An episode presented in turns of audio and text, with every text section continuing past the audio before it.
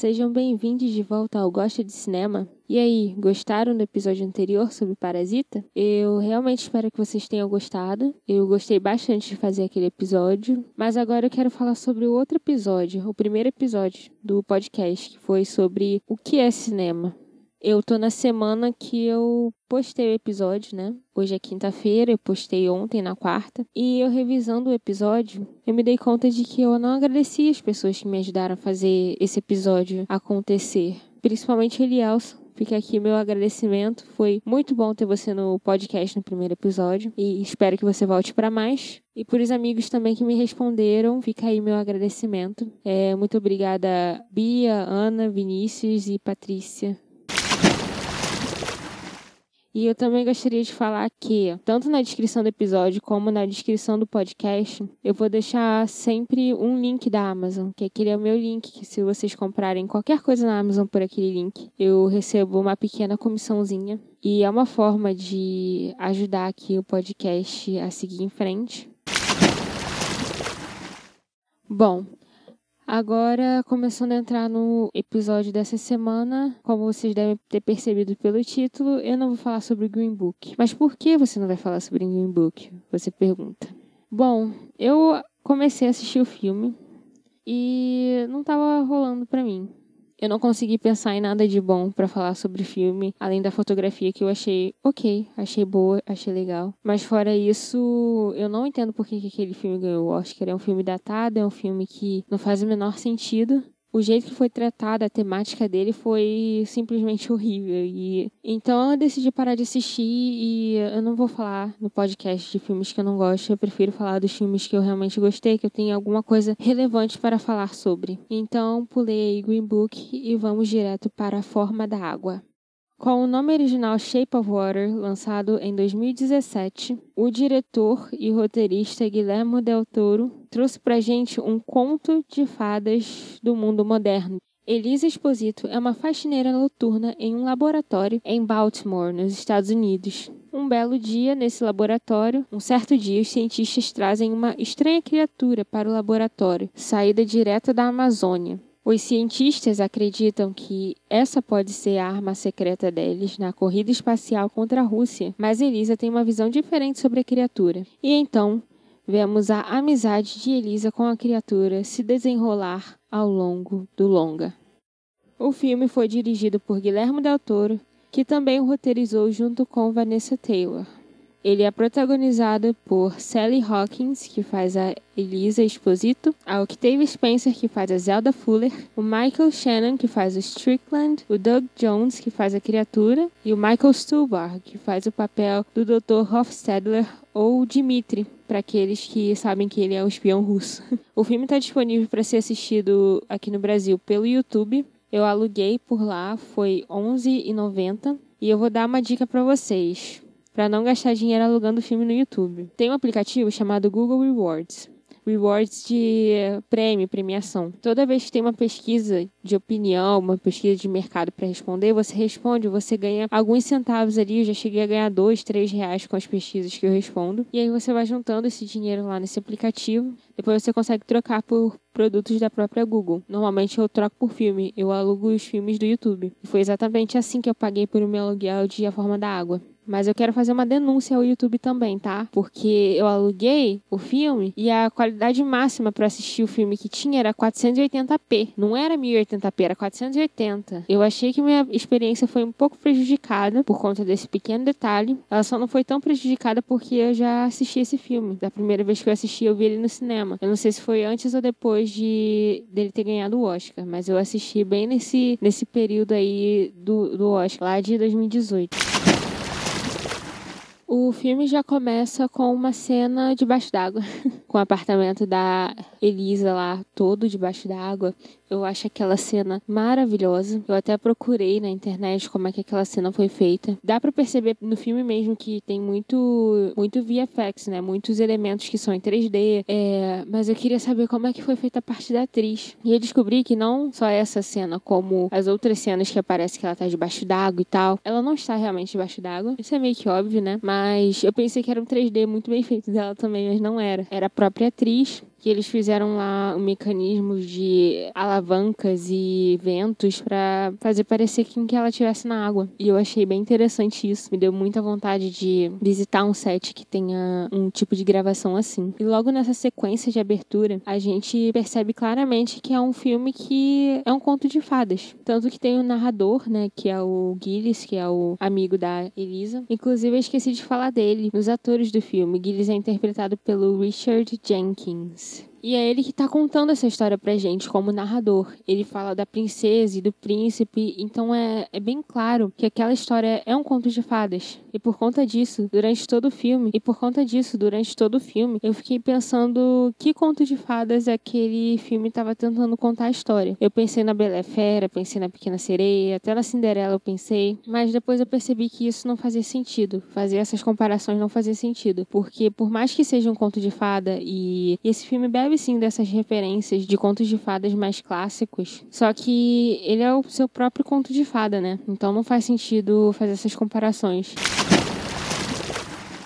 E aí a gente vê toda a sequência de abertura, a amizade dela com o Gilles, é, o emprego dela como uma faxineira noturna, como é que é a rotina dela, que ela sempre ela tá dormindo durante o dia, ela sai do trabalho de manhã e vai para casa, aí tem toda essa interação com o Gilles, aí depois ela dorme, ela vai pro emprego de novo. E eu achei muito interessante que eu até anotei aqui no meu roteiro que o Gilles ele sempre vai com a Eliza nesse lugar que vende tortas, né? Nessa doceria, padaria não sei como pode se chamar esse lugar. E ele sempre compra da mesma torta. E nenhum deles gosta dessa torta, tanto que a geladeira dele é cheio da torta. E só que eles vão lá todo dia. E aí né, depois dessa sequência de abertura que a gente tem, a gente começa com a história, que é quando a Elisa vai trabalhar e ela encontra o antagonista dela no banheiro. Eles têm uma interação meio esquisita. O antagonista dela, no caso, é o Strickland, que é o cara mais detestável do filme. E ele fala umas coisas lá pra ela que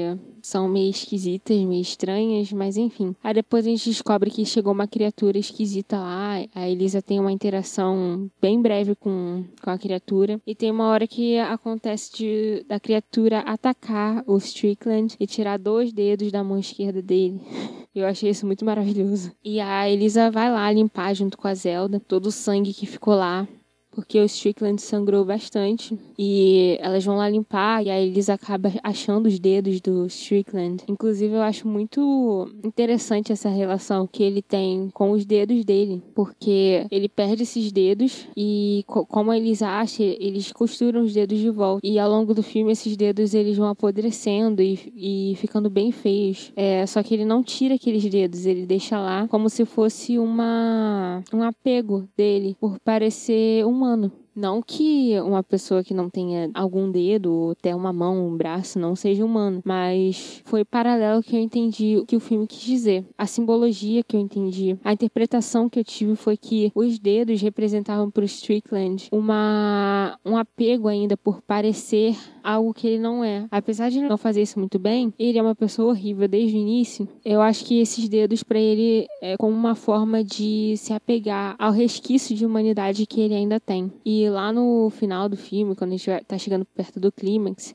ele arranca esses dedos por conta própria. Ele não vai no médico, ele não faz algo certinho. Ele só vai lá, puxa e é isso aí. Até como uma forma de assustar a Zelda lá, que ele tá ameaçando ela, mas a gente vai chegar lá. E acho que essa é uma forma do filme mostrar que acabou, sabe? Acabou o resquício de humanidade que ele tinha ele já não é um ser humano, ele é um monstro. Ele, ele já tá acima de todos os níveis de, de empatia, de solidariedade, sei lá. Foi essa a minha interpretação. E aí a Elisa acaba tendo seu primeiro encontro com a criatura. Não é um encontro muito amigável, mas dá para perceber que ela cria uma certa afeição por ele. E dá para pensar que é porque ela já não é a coisa mais diferente que existe ali. Porque a Elisa ela não fala. Aparentemente ela teve um acidente quando ela era bebê, ela não sabe informar porque ela era um bebê e e ela é órfã, que as cordas vocais delas são danificadas, né? Então, ela sempre foi vista como a diferente. Então, quando chega aquela criatura que é algo mais diferente que ela, ela se interessa, ela tem uma curiosidade por isso. É, e é por isso que começa a formar uma certa amizade entre ela e aquela criatura. E aí, em determinado momento, quando a Elisa vai lá visitar essa criatura que tá lá na, na sala, que tem um tanque para ele ficar, porque ele é uma criatura é, marítima, né, de água salgada. Ela entra lá e ela descobre ele todo ensanguentado, ele tá sendo torturado pelo Strickland. Provavelmente o Strickland tá querendo uma vingança, né, pelo que aconteceu com os dedos dele, porque se você for parar para pensar no lado científico, no lado do trabalho que eles estão fazendo ali, não faz o menor sentido ele torturar aquela criatura e deixar ele para quase morrer. Se eles precisam dele para vencer de certa forma aquela guerra fria contra a Rússia que, que eles estão tendo naquele momento, né? Que o filme se passa nos anos 60, se eu não me engano. Então é uma vingança que tá completamente ligado ao emocional dele, ou à falta de emocional dele. E não tá nem um pouco ligada à racionalidade. E quando ela entra nessa sala, ela vê essa cena, a sorte dela é que o Strickland não tá lá na hora. É, então quando eles voltam, ela consegue se esconder entra um monte de gente lá, não só Strickland. E uma das pessoas que tá lá é o Dr. Hofstadler, né? Que na verdade é o Dmitri, porque ele é um espião russo. E ele vê que ela tá lá. É, ele tenta ajudar a criatura também. Além da Elisa, ele parece ser uma das únicas pessoas que tem alguma compaixão pela criatura ali dentro. Ele tenta ajudar e depois eles saem da sala. E ele é um dos últimos a sair da sala. E ele vê a Elisa saindo e a Elisa vê ele. Eles têm esse entendimento de que a Elisa tá lá confraternizando com a criatura. E tanto que ele passa essa, essas informações para os outros espiões russos para quem ele tem que se reportar, né? Ele fala sobre que ele anda observando no relacionamento da, da criatura com a Elisa, que ele gosta de música, ele gosta, ele come ovos, ele tem um certo tipo de comunicação, né? Que é aquela linguagem de sinais, que é a linguagem de sinais americana lá que a Elisa usa com ele. Na verdade, não sei se aquela é a linguagem de sinais americana de fato ou se foi algo feito para o filme, mas Inclusive, eu deveria ter pesquisado isso antes de começar o podcast, mas não pesquisei, né? Eu tô aprendendo ainda como se faz isso, então paciência.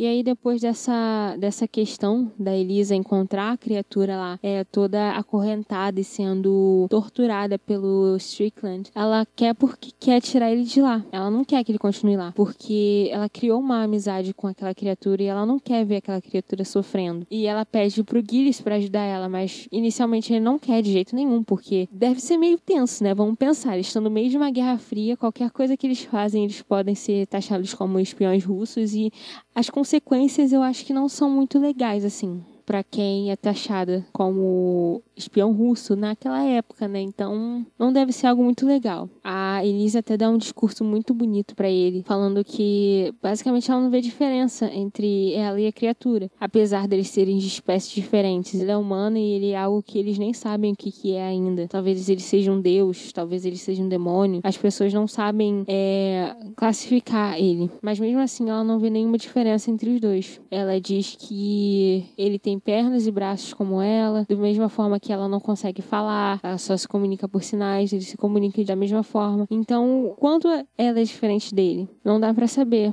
mas o Gilles mesmo assim não topa. Ele sai, acaba saindo para ir pegar um trabalho. Nesse meio tempo a gente descobre porque o Gilles vai naquela naquela padaria, naquele restaurante todos os dias. É porque ele tá apaixonado por um daqueles personagens. Não é porque ele gosta das tortas, porque claramente ele não gosta, já que a geladeira estava cheia e ninguém comia, mas porque ele era apaixonado por um dos funcionários. E ele tá lá conversando com ele sobre uma questão do trabalho. Ele é ilustrador e não tem muito reconhecimento como ele gostaria. Aí o cara tem uma abertura emocional com ele, mas o Gilles interpreta mal. E ele acaba descobrindo que esse cara é homofóbico. E no mesmo momento ele descobre que ele é bem racista, porque entram duas pessoas negras no restaurante. E ele falou: Ah, vocês não podem ficar aqui. O restaurante está completamente vazio. Vocês não podem ficar aqui. Pedem, saem. Aí a mulher fala: Ué, mas isso aqui tá vazio. Ele fala, ah, mas isso daqui tá reservado todos os dias, claramente não querendo que eles ficassem lá, né? Aí o Gilles começa a repensar as coisas que ele falou pra Eliza e sai de lá, nunca mais volta e resolve ajudar ela. Foi por causa dessa situação chata que ele passou que ele decide ajudar ela. E aí começa toda a sequência de começar a resgatar a criatura. O plano deles começa a se desenrolar. O Gilles pinta uma, um carro de lavanderia que vai sempre lá no laboratório para eles conseguirem entrar e sair. A Elisa muda, tem uma câmera lá que ela muda de posição que é para não conseguirem ver que foi ela que tirou a criatura. Aí tem toda essa sequência que eu acho bem, bem divertida. E tem uma cena também nessa sequência que eu acho bem legal, que é que o Dimitri, né, o Hofstadler, ele vai falar com o Strickland para falar sobre a criatura, que ele não concorda com a, com a tortura que eles estão fazendo com ele, que eles têm que tratar ele melhor. E ele vê a Eliza mexendo na câmera. Na verdade, ele não vê a Eliza em si, ele só vê a câmera sendo mexida e Strickland lá sem reparar em nada. Essa cena eu acho que serve pra gente ver que o quanto ele pensa que ele é competente, na verdade ele é incompetente igual, entendeu? E aí chega o momento da Elisa tirar a criatura de lá. E o Dimitri acaba ajudando, ele dá a chave para ela tirar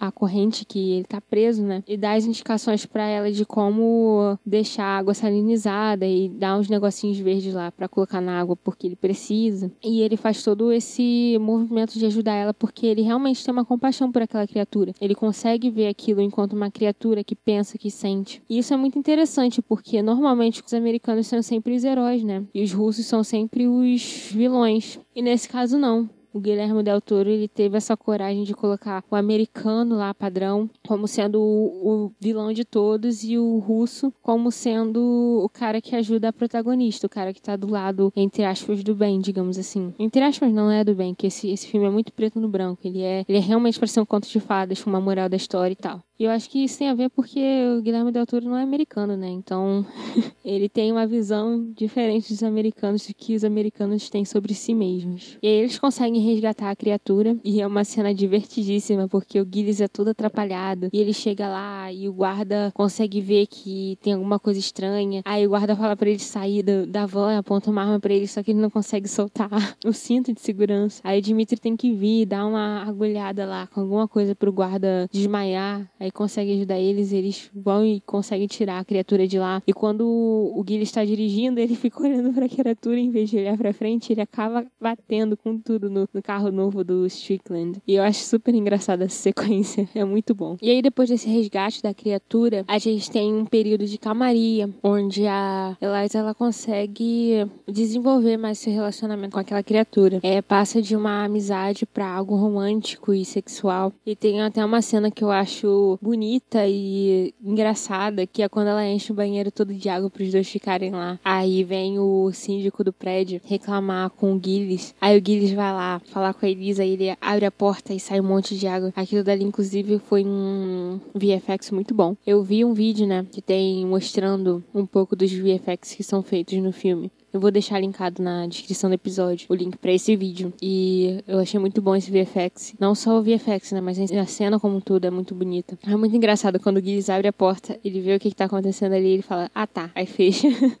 Depois desse tempo de calmaria, ela vai ter que libertar a criatura de algum jeito, né? Não tem como ele ficar lá para sempre, porque ele é uma criatura do mar. Ele precisa ficar no mar para sobreviver. Ele não pode ficar na banheira do, do Gilles o tempo todo. Ele não pode ficar na banheira da Elisa o tempo todo. Então ela marca o dia para liberar ele, que é quando vai acontecer as chuvas. E tem um canal lá que, quando acontecer as chuvas, o canal que tem por lá perto deles vai subir o nível e vai se conectar com o mar. Aí ele pode fugir e voltar pro habitat natural dele. E enquanto eles estão esperando esse dia chegar, ele até come uma das gatas do Gilles e foge. Depois a Eliza vai procurar ele porque ele fugiu, né? E ela acha ele lá no cinema. E nessa, nessa fuga dele, da criatura, ele acaba machucando o Gilles também, né? Ele dá um corte bem feio no braço dele. Depois, quando ele volta, ele bota a mão no corte do Gilles e bota a mão na cabeça dele. No decorrer do filme, a gente descobre que isso é o poder de cura dele, né? Porque o Gilles acorda, ele tem, ele tem mais cabelo do que ele tinha antes. Ele, o machucado dele não tá mais lá. Então a gente começa a interpretar por isso que essa criatura não é uma criatura qualquer, né? Talvez ele realmente seja um deus. E a gente descobre que ele é cultuado como um deus na, na Amazônia. Só que aí o filme precisa andar, né? Eles não podem ficar de boas lá neles, esperando o dia do, da criatura ir embora. A gente tem que ter algum clímax do filme. E é para isso que a gente começa a se encaminhar quando um dos generais lá, que é o chefe do Strickland, começa a pressionar ele a resolver a situação da criatura fugida. E aí o Strickland fica querendo resolver. Ele se sente pressionado, mas ele quer resolver de alguma forma. Ele quer falar que ele serve para o trabalho, que ele é, entre muitas aspas, um homem de verdade. Então ele acaba seguindo o Dimitri, porque de alguma forma ele desconfia que o Dimitri tem alguma coisa a ver com isso. Inclusive, a gente fica sabendo disso numa conversa antes de, desse dele seguir realmente Dimitri. E aí ele segue Dimitri, só que Dimitri ele tá saindo, né? Ele tá pulando fora do, do país. Porque ele é um espião russo e agora que acabou, meio que acabou a missão dele, ele tá saindo, né? Só que ele chega lá nesse lugar, que teoricamente é para ele sumir, e os próprios companheiros russos dele atiram nele. E o Strickland acaba atirando nos companheiros russos dele, salvando o Dimitri por um breve momento, mas depois ele começa a torturar o Dmitry para ele falar onde é que tá a criatura, que ele quer saber de qualquer jeito. E a gente não vê isso em cena, mas de uma forma ou de outra o Strickland descobre que a Zelda tem alguma coisa a ver com isso e vai lá falar com a Zelda. E é nesse momento que acontece a cena dele arrancando os dedos para assustar ela. E a Zelda não entrega de jeito nenhum onde é que ele tá. Ele, ela não fala o nome da, da Elisa em nenhum momento. Só que o marido da Zelda fica com medinho Aí o que acontece? Ele dedura as duas. Ele fala que a criatura tá com a Elisa, porque ele escutou elas conversando no telefone. E aí o Strickland vai lá até agradece, cara. Aí ele vai lá naquela missão, né, de, de querer recuperar a criatura. E a Zelda liga desesperada pra Elisa pra falar pra ela fugir de lá porque o Strickland está indo atrás deles. Só que a Elisa vai, ela some, só que ela deixa para trás o papel do calendário que ela tinha escrito onde que ela ia libertar a criatura. E aí o Strickland vai para lá, né? E enquanto a Elisa, a criatura e o Gilles estão lá se despedindo, o Strickland chega e dá vários tiros na criatura e, e atira na Elisa também. E aí a criatura caída no chão lá, de alguma forma consegue se recuperar e vai para cima do Strickland. E ele percebe que aquela criatura não é só uma criatura qualquer. Pro Strickland, naquele momento, a criatura é realmente um deus. Então a criatura acaba matando o Strickland. A Eliza, ela tá quase morrendo, porque ela não tem aqueles poderes de se curar igual a criatura. Então a criatura pega Eliza e leva ela pro mar. E lá dentro do mar, ele acaba transformando as cicatrizes que tem no pescoço dela, que foram decorrentes do acidente que fez ela perder a voz, e dá uma forma dela respirar debaixo d'água. E aí a gente tem a finalização do filme com o Gilles narrando de novo, né? Que ele acredita que eles foram felizes para sempre.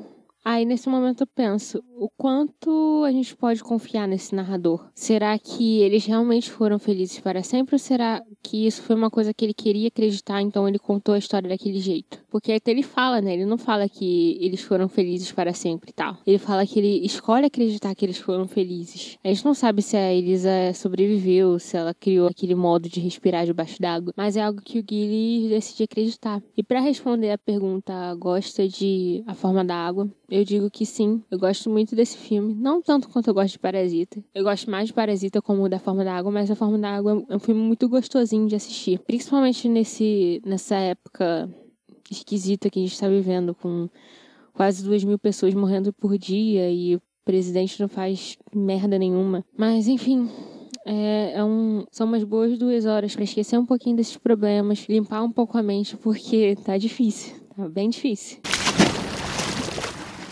Mas deixando a narrativa um pouquinho de lado, eu queria dar destaque para dois elementos do filme, que são os efeitos visuais, que eles estão maravilhosos. Como eu disse, eu vou deixar linkado aqui na descrição do episódio um vídeo que eu vi de como esses efeitos foram aplicados e são muito bons. Eu fiquei com vontade de tentar fazer alguma coisa deles, mas por mais que eu tenha um computador bom agora, eu acho que meu computador não é suficiente para aquilo. Mas me deu vontade de, de fazer, de continuar no 3D, na verdade, né? Porque teve uma época aí que eu fiz bastante 3D, mas agora deu vontade de voltar.